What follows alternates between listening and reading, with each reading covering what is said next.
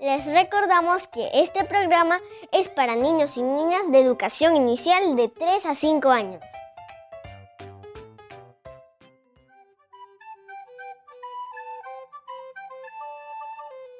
Hola familias del Perú, soy Cindy y estoy feliz de encontrarnos nuevamente en un programa más de Leemos Juntos.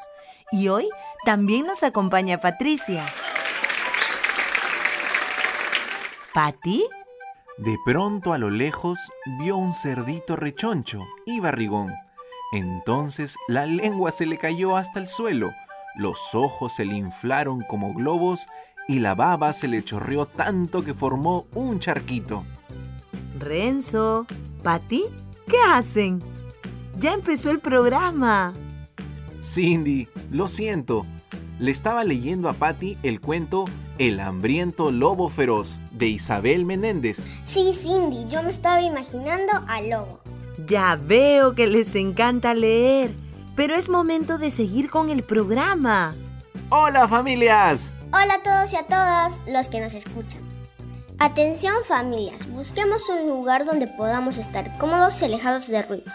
¿Estamos listas y listos? ¡Empecemos! Llegó el momento, conversamos con las familias. Familias, hoy conversaremos sobre algo que mencionó Patty. ¿Recuerdan qué fue? Patty, Cuéntanos qué hacías cuando te leía el cuento.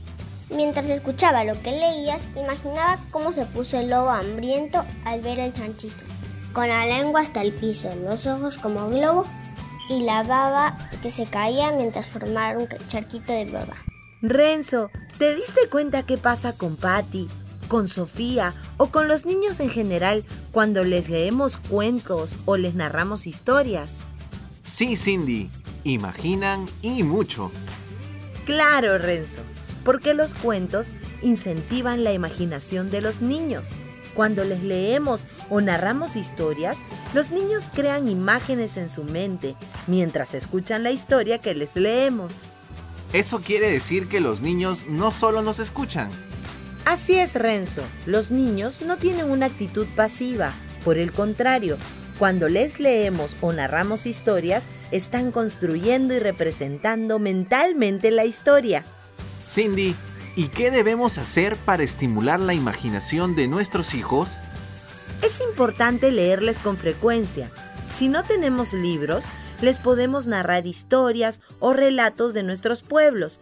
Recordemos que la lectura debe ser una práctica diaria en nuestros hogares. Aunque a veces llego muy cansado de trabajar y encuentro a mi hija Sofía que está por dormirse, intento leerle casi todos los días. Es nuestra rutina. ¡Qué bueno, Renzo! Otro detalle importante es saber que lo que imagina Sofía es diferente de lo que imagina Patty al escuchar el mismo cuento. Mm, ¿Por qué, Cindy? Porque cuando les leemos cuentos o les narramos historias a los niños, vienen a la memoria nuestras propias experiencias y nuestros conocimientos en relación con los personajes, lugares o hechos de la historia. Mm, ¿Y cómo me doy cuenta? Cuando veas los dibujos de cómo se imaginaron al lobo del cuento, te puedes dar cuenta si una niña hizo la lengua más larga o el charquito más grande o diferente, porque dependerá de su saber previo sobre los objetos y las acciones, como el charquito, por ejemplo. Gracias, Cindy.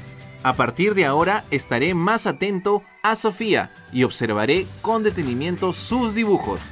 Bien, Renzo. Ahora sí, familias, llamen a los niños y a las niñas, que vamos a comenzar la historia.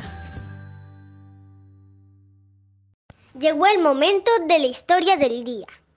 Les recordamos que este programa es para niños y niñas de educación inicial de 3 a 5 años.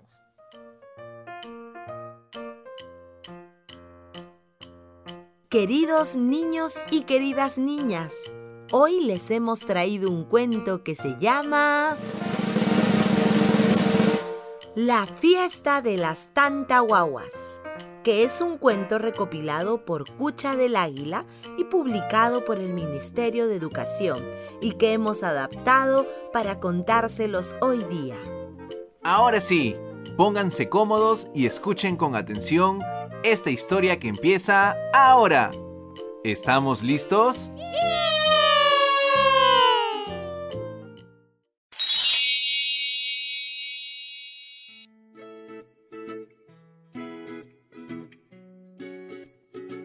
En el Día de las Personas Muertas hacemos lindas tantahuaguas. En nombre de nuestras comadres, en nombre de nuestras enamoradas, no lloramos por los muertos, los recordamos. Los vivos nos alegramos, es un gran día.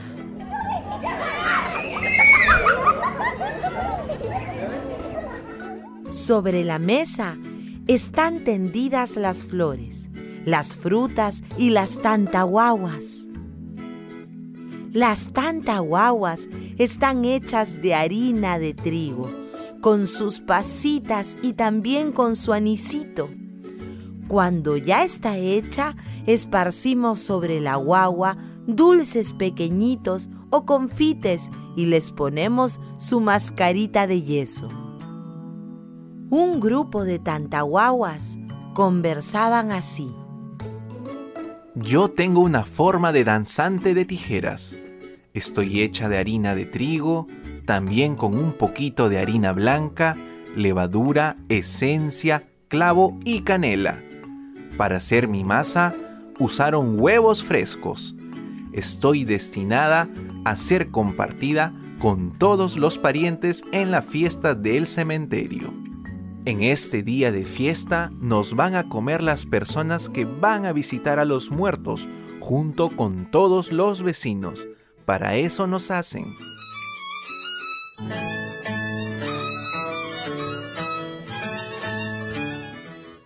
Yo tengo forma de un pastor con mi oveja.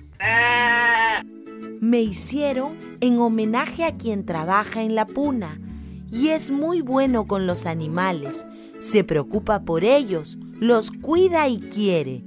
Cuando se enferman, los carga, los abriga, los alimenta.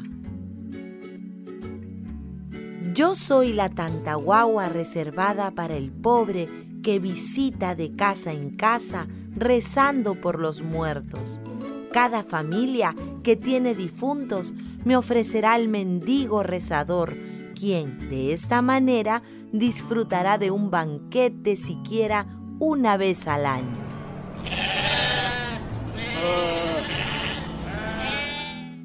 Yo soy una máscara. Los colores que en mí han usado son el verde de la alfalfa que crece en la chacra, el morado de la beterraga, el amarillo del palillo y el rojo que extraen del achiote. Me cubren con una mezcla de clara de huevo y azúcar finamente molida, para que mi carita de yeso no se desmorone. A mí me entregarán a los visitantes de medianoche. Yo soy una muñeca. Una abuela me amasó con paciencia y me dio forma. Me hizo parecida a una de las hijas de la familia, con Yigya y Guaguita. Pronto la niña me llevará como regalo para su madrina. Ella corresponderá con la misma bondad, le dará caramelos, latita, alguna ropita y también una muñeca de pan. Y así conversaban muy animadas las tantahuaguas cuando escucharon la música del arpa y el violín.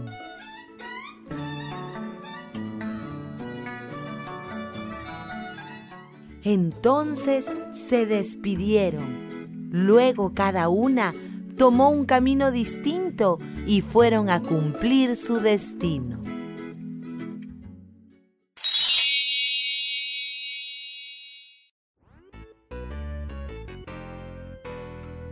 Renzo, ¿has visto a Patty? No. ¿Patty?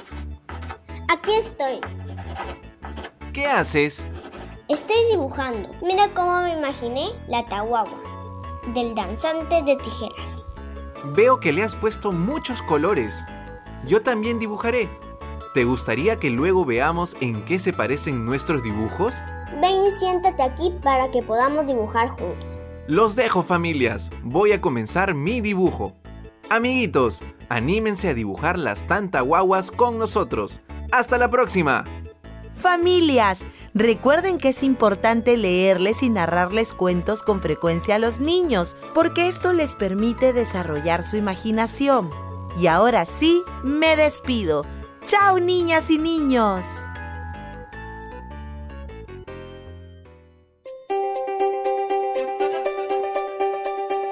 Aprendo en casa. Ministerio de Educación. Gobierno del Perú. El Perú primero.